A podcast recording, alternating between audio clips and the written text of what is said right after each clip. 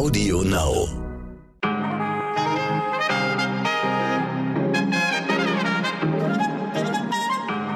Guten Morgen, liebe Podcast-Community. Mein Name ist immer noch Michelle Abdullahi und heute ist Dienstag, der 21. September. Das ist aus unserer Sicht heute wichtig.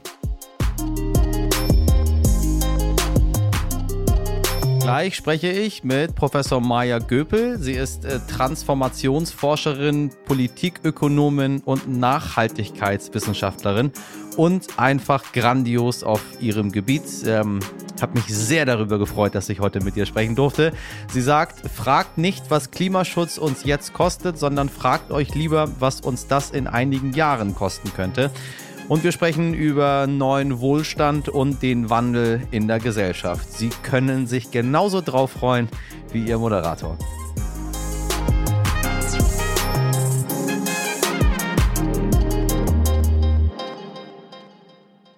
Bevor es losgeht, schauen wir noch kurz auf die Meldung des Tages. Bundeskanzlerin Angela Merkel hat gestern Abend bei der Verleihung des Margot Friedländer Preises zum entschlossenen Vorgehen gegen Antisemitismus aufgerufen. Wir dulden keinen Rassismus, wir dulden keinen Antisemitismus, wir dulden keine gruppenbezogene Menschlichkeit, wir dulden weder Hass noch Gewalt in unserer Gesellschaft. Nicht dulden, das heißt, wir bleiben weder untätig noch gleichgültig, sondern wir setzen uns notfalls mit der ganzen Konsequenz unseres Rechtsstaats, entschlossen für die Würde des einzelnen Menschen und für ein friedliches Miteinander ein. Es ist beschämend, das überhaupt betonen zu müssen. Doch allein im Jahr 2020 wurden fast 18 Prozent mehr rechtsextremistische Straftaten mit antisemitischem Hintergrund verübt als im Jahr zuvor. Mit dem Preis werden SchülerInnen für besondere Projekte gegen Antisemitismus ausgezeichnet. Unter den PreisträgerInnen auch Lara Bolte. Sie ist in der 12. Klasse des Johann Konrad Schlauen Berufskollegs in Warburg. Zusammen mit 35 KlassenkameradInnen hat sie den Podcast Unvergessen ins Leben gerufen. Der Margot Friedländer Preis ist für uns auf jeden Fall eine sehr große Ehre, dadurch auch, dass die Zeitzeugen halt leider natürlich immer weniger werden ist es halt vor allem für uns auch einfach wichtig, dass unsere Botschaft, auch die Botschaft der Zeitzeugen einfach immer noch weitergetragen wird und dass sie nicht in Vergessenheit gerät. Für uns ist die Auszeichnung auch in dem Sinne wichtig, dass das Projekt, was wir gestartet haben, nicht nur in einem kleinen Kreis bei uns in der Umgebung irgendwie Leute ein Gehör gefunden hat, sondern halt auch generell halt auf diesem Ausmaß. BioNTech und Pfizer sagen, dass sich der Corona-Impfstoff bei Kindern im Alter von fünf bis elf Jahren in einer klinischen Studie als gut verträglich und wirksam erwiesen habe. Zwischen einer Zulassung und der Empfehlung durch die STIKO wird jedoch noch Zeit vergehen, so Bundesgesundheitsminister Jens Spahn. Spahn rechnet mit einer Impfung für unter Zwölfjährige in Deutschland erst ab dem nächsten Jahr. Finanzminister Olaf Scholz hat im Finanzausschuss des Bundestages Vorwürfe gegen die Anti-Geldwäsche-Einheit FIU des Zolls in Köln zurückgewiesen. FIU steht übrigens für Financial Intelligence Unit. FDP, Grüne und Linke hatten die Sondersitzung des Bundestagsausschusses kurz vor der Wahl beantragt, nachdem die Osnabrücker Staatsanwaltschaft eine Durchsuchung beim Finanz- und beim Justizministerium durchgeführt hatte. Nach dem mutmaßlichen Anschlagsplänen auf eine Synagoge in Hagen trifft sich heute NRW-Ministerpräsident und CDU-Kanzlerkandidat Armin Laschet mit VertreterInnen von Polizei, Verfassungsschutz und der Zentralstelle Terrorismusverfolgung Nordrhein-Westfalen zu einem Austausch. Mit dabei sind auch der NRW-Innenminister sowie der Justizminister.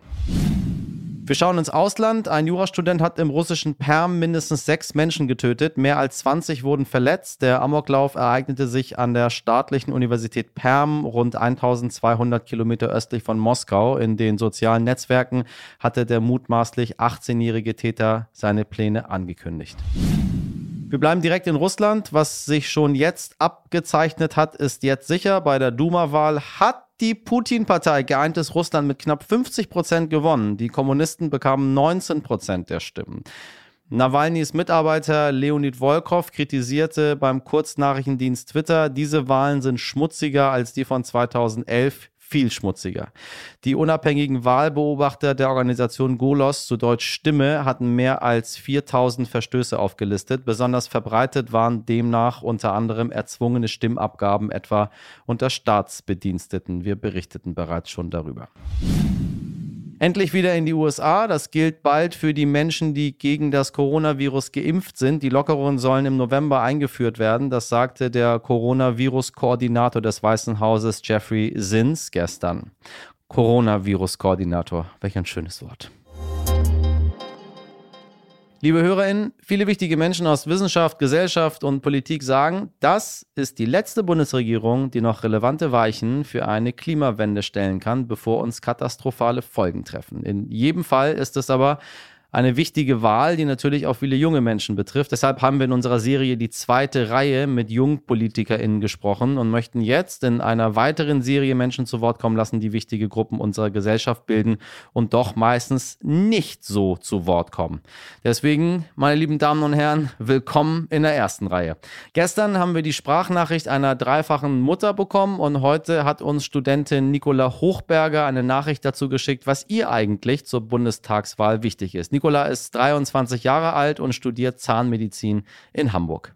Hallo, ich bin Nicola, 23 und studiere Zahnmedizin. Ähm, ich habe einige Wünsche an die nächste Bundesregierung und äh, mein größter Wunsch ist tatsächlich, dass die ähm, Versprechen, die zur Corona-Pandemie ausgesprochen wurden, jetzt auch eingehalten werden. Das heißt, dass nicht nur nicht mehr nur geklatscht wird, sondern dass die ähm, das medizinische Personal jetzt wirklich endlich fairere Arbeitsbedingungen bekommt und bessere Gehälter, dass die ganze Branche, die für uns alle überlebenswichtig ist, jetzt auch wirklich mal den Respekt bekommt, die sie verdienen. Ganz, ganz wichtig für mich ist auch die EU an sich, dass ähm, wir einfach eine stärkere Außenpolitik machen, dass wir ein bisschen selbstsicherer auftreten als äh, Europäische Union und auch die europäischen Werte den Menschen einfach nochmal ein bisschen näher legen und ein bisschen mehr propagieren. Und ich glaube, das wäre einfach für jedes Land in der EU total wichtig, dass man zusammen sich stark zeigt.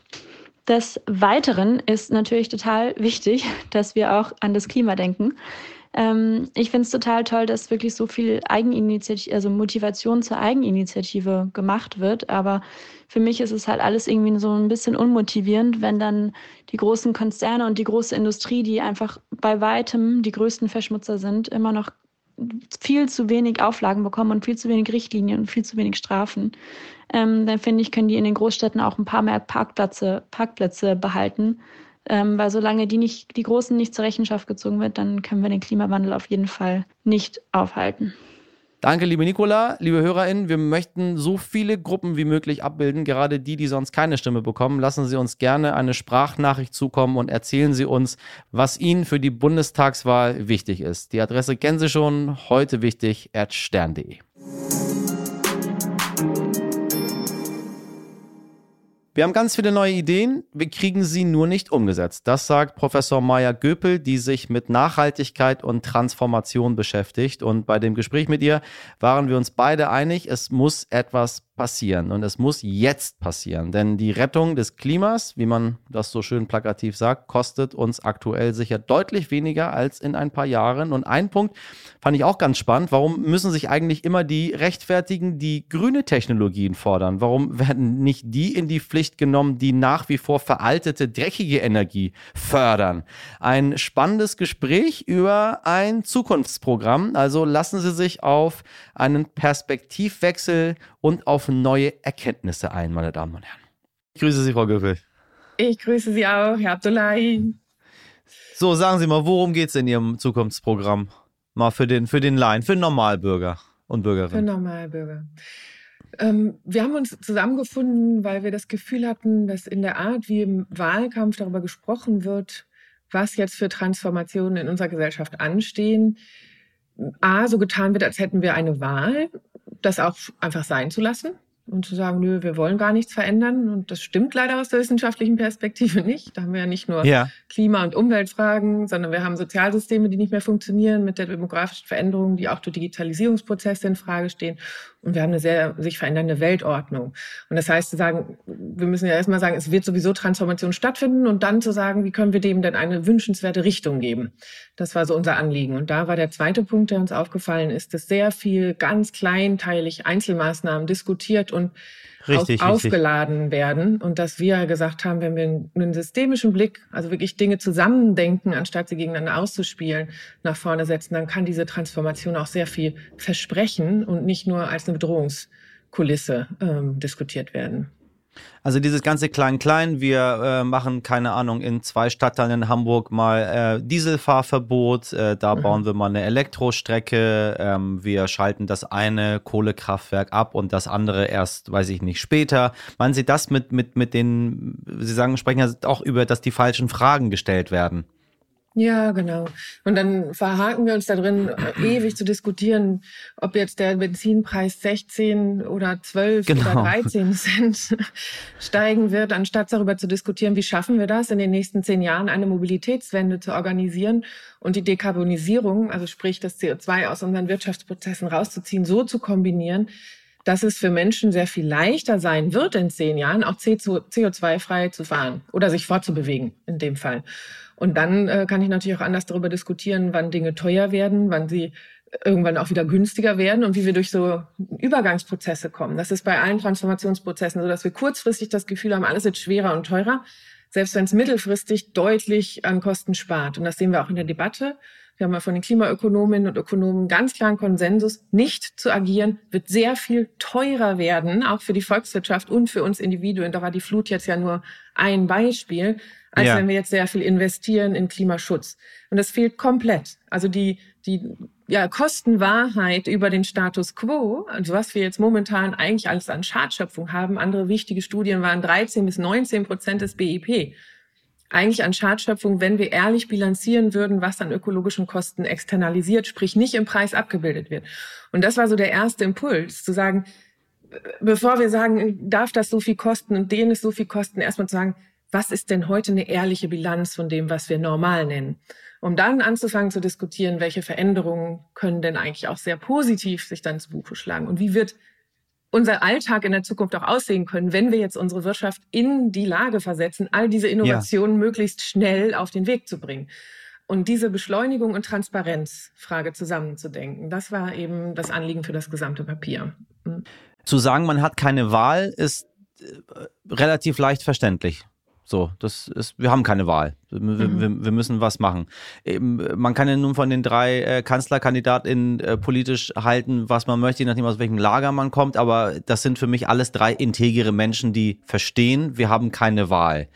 Äh, ist es dann überhaupt relevant, wer von den dreien es macht, wenn man am Ende keine Wahl hat? Haben alle verstanden, dass wir keine Wahl haben? Oder gibt es da noch Leute, die sagen, nee, nee, das, äh, liebe Zukunftsweisen, liebe Frau Göpel, ähm, ähm, ich habe da noch ein paar andere Informationen oder ähm, ich vertraue weiterhin auf. Ich weiß nicht was immer. Wissen Sie, was ich meine? Also was, was, wo, wo nehmen die sich was? Und wenn wir keine Wahl haben, ähm, müssen dann nicht alle doch das Gleiche machen, weil der Weg ist dann geebnet, was passieren muss. Hm. Ich habe das Gefühl, insgesamt ist die Debatte in den letzten zwei Jahren ähm, hat sich verschoben. Also zu sagen, wir haben kein Klimaproblem und wir müssen nicht jetzt ganz aktiv werden, das sagt eigentlich niemand mehr. Also dieses eine kleine Gruppe. Aber ich glaube jetzt nicht, dass die irgendwelche Mehrheit in unserer Gesellschaft mobilisieren wird. 81 Prozent so der, ja, um die 80 Prozent, jede Umfrage, die Sie angucken, der Bevölkerung sagen, wir müssen jetzt dringend etwas tun. Das Spannende ist, dass sich die Zweifel jetzt darauf verschoben haben, schaffen wir das überhaupt? Richtig. Und genau richtig. deshalb hat die Sozialwissenschaft jetzt im zum Beispiel Exzellenzcluster Klima auch gesagt, ja, technisch und ökonomisch ist es möglich, die Dekarbonisierung zu schaffen. Aber so richtig plausibel in den aktuellen gesellschaftlichen Strukturen ist es nicht. Und dann kann man ja einerseits kapitulieren und das sehen wir. Das ist die eine Seite. Sie sagen, ach nö, ach so schnell geht's nicht und lassen Sie noch mal ausdiskutieren. Und die andere sagt, hey, das ist eine Challenge. Und das ist dieser Innovationsimpuls, den wir gerne setzen wollen.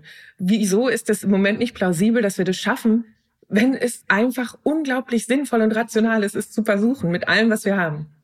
Und dann äh, ist es natürlich die Frage, mir ist dann im Prinzip welche Regierung, Regierungskoalition auch immer wir dann nach dem 26.09. irgendwann sehen werden. Das Wichtige ist genau dieses transparent und wirkungsvoll jetzt die Rahmenbedingungen im politischen Raum anzupassen, die wir haben. Sagen Sie, müssen wir Wohlstand neu definieren? Ist das so eine Sache, wo wir äh, für das, für das nächste Jahrzehnt sagen, es wird, es, es muss Veränderungen geben? Die Wissenschaft schreit überall, es muss, es muss. Es, Sie haben es am Anfang auch schön nochmal gesagt, mit, wir haben keine Wahl müssen wir dann neu definieren, was Wohlstand für uns ist und, und, und was nicht, weil sich so viele Dinge verändern müssen? Hm.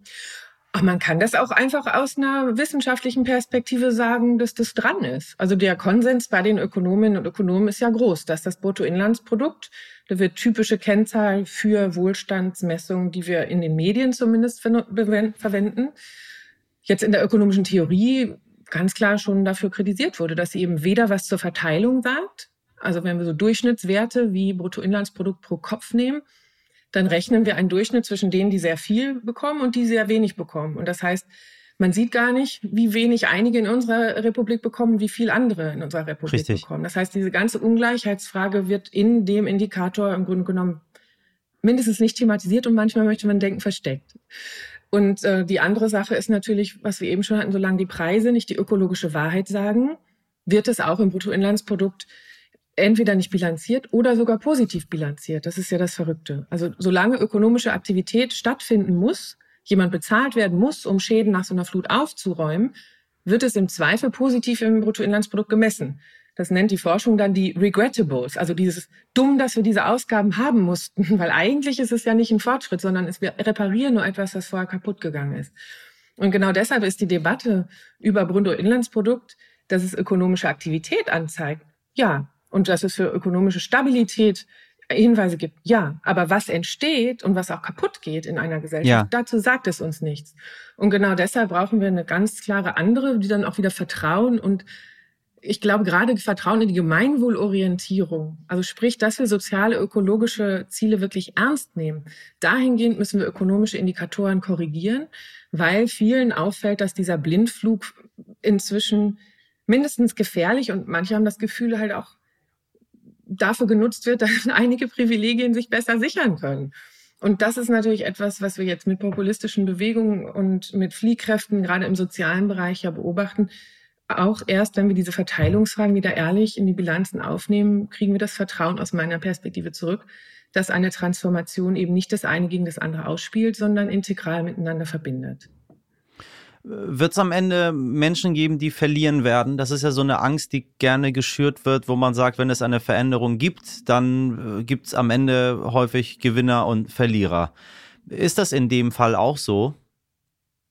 Wenn wir jetzt auf dieses Jahrzehnt gucken, wo sich Dinge verändern mhm. müssen, weil äh, da, also da, ich würde am Ende sagen, naja, wenn wir nichts machen, dann haben alle verloren am Ende. Da brauchen wir uns gar nicht drüber Gedanken zu machen, jetzt wer jetzt da speziell ein bisschen mehr oder ein bisschen weniger verloren hat. Aber was machen wir mit, mit, mit mit, mit diesen Menschen, die Angst davor haben zu verlieren und die Politiker, die äh, denen gerne ähm, erzählen, wenn du mich wählst, dann äh, werde ich dafür sorgen, dass du nicht verlieren wirst. Wenn wir uns mal an den USA Trump angucken und, und die Stahl- und Kohlearbeiter. Ich bin für euch da, ihr werdet weitermachen können hier. Mhm. Ich glaube, dass es ganz wichtig ist, zwei Arten zu unterscheiden. Also wir rühren gerne in der Diskussion zusammen materiellen Besitz den man nicht verlieren darf, und ein Gefühl von abgehängt werden in der Gesellschaft. Und das ja. Zweite ist ja ganz, ganz ernst zu nehmen. Und genau deshalb ist das auch die Unterzeile zum Beispiel von den globalen Nachhaltigkeitszielen. Don't leave, oder leave no one behind. Ne? Also alle sollen mitgenommen werden auf der Transformation. Und dann haben wir aber natürlich auf der Frage, wenn wir die planetaren Grenzen ernst nehmen, eine materielle Einsicht, dass es eben eine bestimmte Anzahl von Ressourcen gibt, die allgemein zur Verfügung stehen, wenn wir eine stabile Versorgung mit diesen Ressourcen in der Zukunft weiter für uns in Anspruch nehmen wollen. Das sind diese ja. berühmten ökologischen Kipppunkte, die wir vermeiden sollten. Damit bleibt die Zukunft ja sehr weit offen und das Bundesverfassungsgericht hat ja auch klar gemacht, dass das die Freiheitsgarantien sind für zukünftige Generationen und im internationalen Diskurs natürlich für andere Teile der Welt. Wenn wir hier weniger Material verwenden, also den Ressourcendurchsatz unserer Volkswirtschaft reduzieren, nennt sich das dann in der Ökonomie. Ja. Bleibt natürlich, was für andere Länder, die erstmal sehr viel materiellen Zuwachs auch brauchen, um Armut abzuschaffen, übrig. Und genau deshalb ist dieses Verzichten äh, oder ähm, Verlieren etwas, was wir, glaube ich, qualitativ erden müssen. Und dafür dient auch so eine Wohlstandsmessung. Und dafür dient auch eine Bilanzierung, die wir jetzt äh, gesagt haben, die auf Unternehmensebene eingezogen werden sollte sozialer Fortschritt oder ein gutes Leben hat nicht unbedingt mit immer mehr Zeug in meinen Keller stecken zu tun, um es mal so ganz platt zu formulieren, sondern wir sehen viel Stress und viel Anspannung jetzt in unseren reichen Gesellschaften, wo wir sagen, die meisten sind nicht mehr mit materieller Armut konfrontiert, sondern es sind die relativen Vergleiche, die den Stress ausüben. Das heißt, solange einige immer noch mehr und mehr und dieser Statuskonsum sehr inszeniert wird, was wir in unserer Kultur ja verankert haben, ja. Es ist egal, was ich de facto habe. Ich werde mich immer darum sorgen, ob ich abgehängt werde. Das heißt, es ist eine gesellschaftliche Frage, wie wollen wir damit umgehen? Steht es denn gut um uns oder steht es nicht so gut um uns? Ich glaube, auch das ist eine absolute Frage der Perspektive. Wir haben wahnsinnige Chancen in Deutschland, einfach dadurch, dass wir sehr viel diese Themen auf dem Radar hatten. Jetzt ist es schon langsamer geworden in den letzten zehn Jahren. Aber wir haben natürlich immer noch eine sehr hohe Ingenieurskunst. Wir haben ganz viele Inventionen. Also auch wenn man sich auch anguckt, Klima, Patente etc. Also wir haben ganz viele neue Ideen. Wir kriegen sie nur im Moment nicht gut in die Innovation, sprich, dass sie in die genutzte neue Variante, die Dinge zu tun, übersetzt wird. Und deshalb diese Zusammenarbeit zwischen Wissenschaft, Wirtschaft, Zivilgesellschaft und Staat zu verbessern und zu sagen, wir können das alles beschleunigen, wir können es besser machen. Und das ist natürlich A, das Argument zu sagen, lasst uns mal nicht hinten wegfallen. Es war jetzt interessant, dass eine Elektromobilitätsstrategie sich dann erst durchsetzen konnte, als ein Elon Musk, als US-amerikanisches Unternehmen, ja. die Chinesen mit ganz klarer, dezidierter Elektrostrategie und dann noch ein paar kriminelle Skandale, die gesagt haben, naja, vielleicht wollt ihr mal ein bisschen ehrlich sein, indem wie ihr bilanziert, ob eure Antriebe tatsächlich funktionieren. Also das ist schon richtig Feuer unterm Po, wenn ich es mal platt formulieren soll, bis Veränderungswille entstanden ist. Und da wollen wir sagen, dass, dass dieses Reaktive erst, wenn die Hütte brennt, zu sagen, jetzt gehen wir den nächsten Schritt, das ja, kann es nicht sein. So, und deshalb vorausschauend mit Mut und dann können wir auch, glaube ich, eine ganz andere Begeisterung freisetzen. Und dann schauen wir mal, wie wir da stehen. Also ich glaube, die Chancen sind im Moment gut, aber wir werden schon auch von den europäischen Nachbarn gerade ziemlich beäugt. Kriegen die jetzt mal die Kurve, wieder in ihre Vorreiterposition zurückzukehren oder wollen sie die nur vor sich hertragen, aber gar nichts wirklich mehr dafür tun? Hm, schauen wir mal, Hört sich irgendwie nicht so gut an. Doch wieso? Es geht ja also darum, genau diese Perspektiven jetzt nochmal stark zu machen und dass eine Wahlkampfphase nicht prädestiniert dafür ist, Dinge zusammenzudenken, in langen Zeiträumen zu argumentieren, weil alle sofort wissen wollen, was habe ich übermorgen noch in ja, meinem Haushaltsbudget oder bedeutet das jetzt, dass meine Straße umbenannt wird? Also diese strukturelle Kurzfristigkeit hilft uns da nicht. Ja. Der Parteienwettkampf auch nicht. Und deshalb war uns so wichtig zu sagen, es gibt andere Stimmen in diesem Land, die keine Lust haben, ähm, dass wir parteipolitische Machtkalküle gegen unsere Zukunft ausspielen. Und deshalb dieser Appell zu sagen, wir brauchen jetzt wirklich eine, ich weiß nicht, staatsmännisch, staatsfrauisch gemeinsam agierende äh, Koalition nach dieser Bundesregierung. Also dieses immer zu sagen, die Vorschläge der anderen würden direkt zur Deindustrialisierung, zum Abwandern, zur Verarmung und sowas. Ich glaube, es kann kein Mensch mehr ertragen. Also zumindest kann ich das aus meinem Umfeld äh, berichten. Da Sondern was wir, wir uns zwei, wünschen, ja. ist wirklich zu sagen, wir nehmen das Problem ernst und wir nehmen die Frage ernst, es ist im Moment unwahrscheinlich, dass wir es mit den aktuellen gesellschaftlichen Veränderungsprozessen schaffen. Das heißt, die Innovationspower ja. auf diese Prozesse zu setzen. Das brauchen wir. Und da müssen wir nachhalten. Und da ist Politik momentan nicht Vorreiter, sondern getrieben. Und deshalb müssen wir ein bisschen mehr treiben. Und deshalb freue ich mich auch über solche Formate wie bei Ihnen, weil die uns die Chance geben, die Sachen mal in der Zusammenschau zu betrachten. Dann äh, Ihr Wort durch uns alle in der zukünftigen Bundesregierung Ohr. Ich äh, hoffe drauf. Ich danke Ihnen sehr, Frau Güppel, für das Gespräch. Ich danke Ihnen auch sehr und wünsche einen schönen Tag. Ohren auf. Noch ein spannender Fakt zur anstehenden Bundestagswahl am Sonntag, liebe HörerInnen. Nicht wählen gehen ist nämlich kein Protest, sondern einfach absolut total, verzeihen Sie, bescheuert. Denn je höher die Wahlbeteiligung ist, desto eher entspricht eine Stimme einer wahlberechtigten Person. Das haben die Kollegen vom ZDF recherchiert. Bei der Bundestagswahl 1972 lag die Wahlbeteiligung bei, na, was denken Sie? Was denken Sie, wie hoch die, die Wahlbeteiligung bei der Bundestagswahl 1972 lag?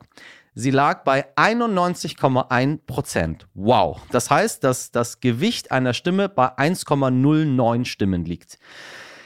Tja, ich bin äh, eher Realist, meine Damen und Herren, aber wenn wir die 91,1 Prozent wieder knacken, dann lasse ich äh, den Sekt hier für Sie äh, live in der Sendung knallen oder lieber Whisky oder rum, was immer Sie möchten. Äh, und lade Sie zum Trinken gleich mit ein. Oder auch nicht. Wir wollen hier nicht Alkohol verherrlichen, meine Damen und Herren. Ähm, wir können auch alkoholfreie Dinge hier knallen lassen. Aber machen Sie was, lassen Sie, dass wir es knallen lassen, indem viele, viele von Ihnen wählen gehen. Das war der Dienstag. Schreiben Sie uns wie immer gerne an heute be be beziehungsweise schicken Sie uns Ihre Sprachnachrichten dorthin. Empfehlen Sie uns wie immer gerne weiter. Lassen Sie uns äh, ähm, zusammen äh, diesen Podcast abonnieren. Äh, lassen Sie ein Like da, einen Kommentar, was immer Sie möchten bei Audio Now, bei Apple Podcast, bei Spotify, bei Google und so weiter und so weiter und so weiter. In der Redaktion für Sie heute im Einsatz Sabrina Andorfer, Mirjam Bittner, Dimitri Blinski und Martin Schlag. Produziert hat Wake One heute für Sie und wir hören uns morgen ab 5 Uhr wieder. Bis dahin, machen Sie was draus aus diesem schönen Tag. Ihr Michel Abdullahi.